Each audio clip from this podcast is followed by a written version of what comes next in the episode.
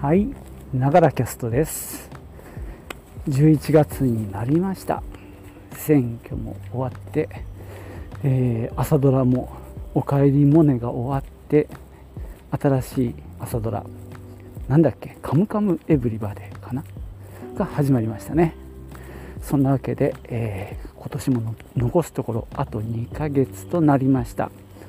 えながらキャストは、えー相変わらずですがちょっとペースを落としながら、えーゆるいペースで、まあ、発信しておりますのでよかったらこのままお聞きください。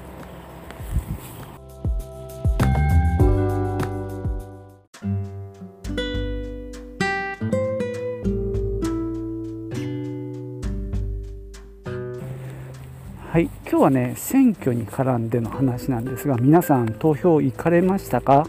私は行きました。まあ以前の回でもねまあ危険はただの白紙委任だからやはり意思表示をした方がいいっていうようなことをまあちょっと偉そうに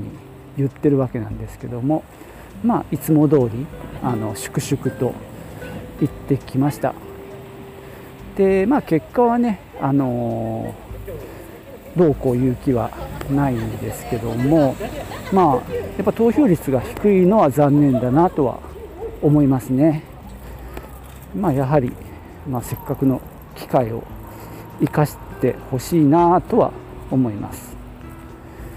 で今回ねあのまあ、投票日ですね。日曜日に、えーまあ、これから行くぞという投票に行くぞという段になってそもそも候補者の名前も知らないし何人出てるかも知らないみたいなまあまさにノーガード。何もない。予備知識ゼロの状態だったのであのもう今新聞取るのもやめちゃったもんでその辺も分かんないんですよね。でずっとねここのとこ NHK があの全候補者にアンケートを取った。それが見れますよっていう宣伝をねしてたんでそれを見たんですよ。で自分のところの住んでいる、まあ、県を選んでで自分のとこは何区かっていうのもよくわからないんで1区から順番に見てってあここだここだと。であ3人立候補してるんだと。初めて知ると。でまあ自民と、えー国民とか国民って書いてあったな。国民民主党かな。であと維新だったかな、まあ、そんな感じで出てきまして。でこのアンケートの良さは、えーとね、10個ぐらいかな。こう質問をしてそれに対して賛成か反対か、まあ、どちらかといえば賛成反対とか、まあ、どちらでもないみたいな選択肢もあるんですよ。でそれがまあなんだろう。分かりやすくあの出ていて。で、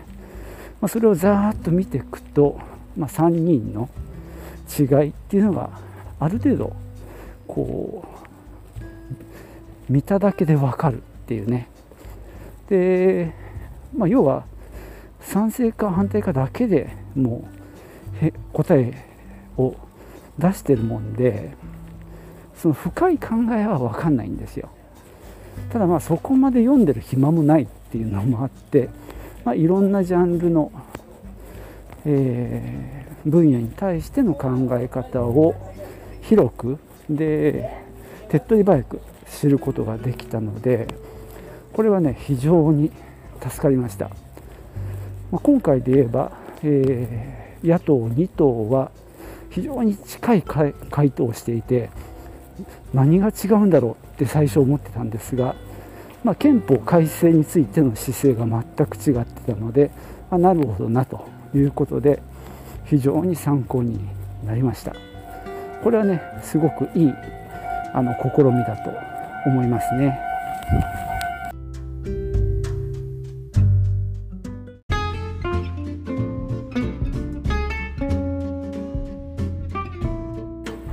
それと同時にですね、まあ、衆院選、えーっと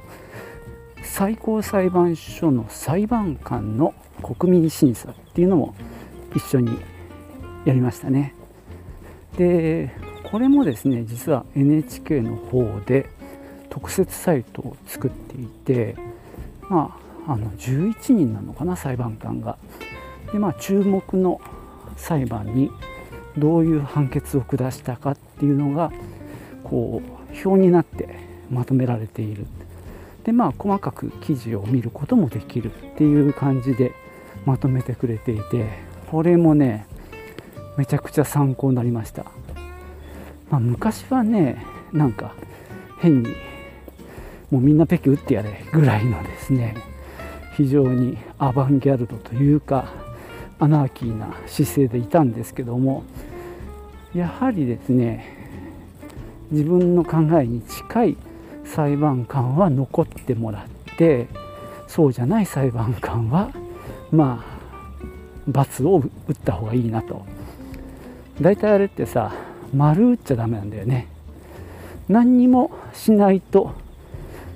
あの全部丸打ったと同じで信任なんですよ。だから不信任の人に罰を打つっていう仕組みが非常に分かりにくい。丸打っちゃダメだしまあ罰を適切に打たなきゃいけないっていうねなかなか難しいハードルなんですけどね。でまあ現実的にその過去の判例を見て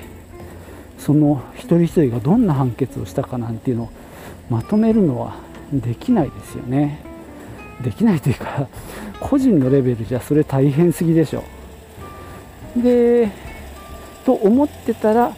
NHK がそうやっていい感じにねまとめてくれてたんで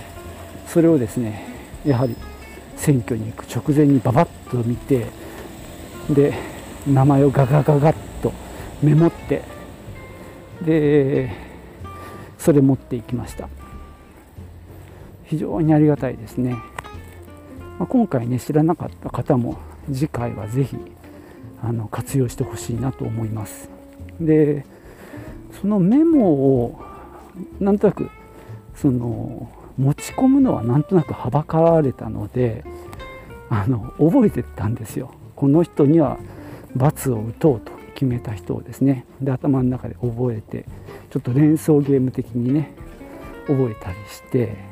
なんか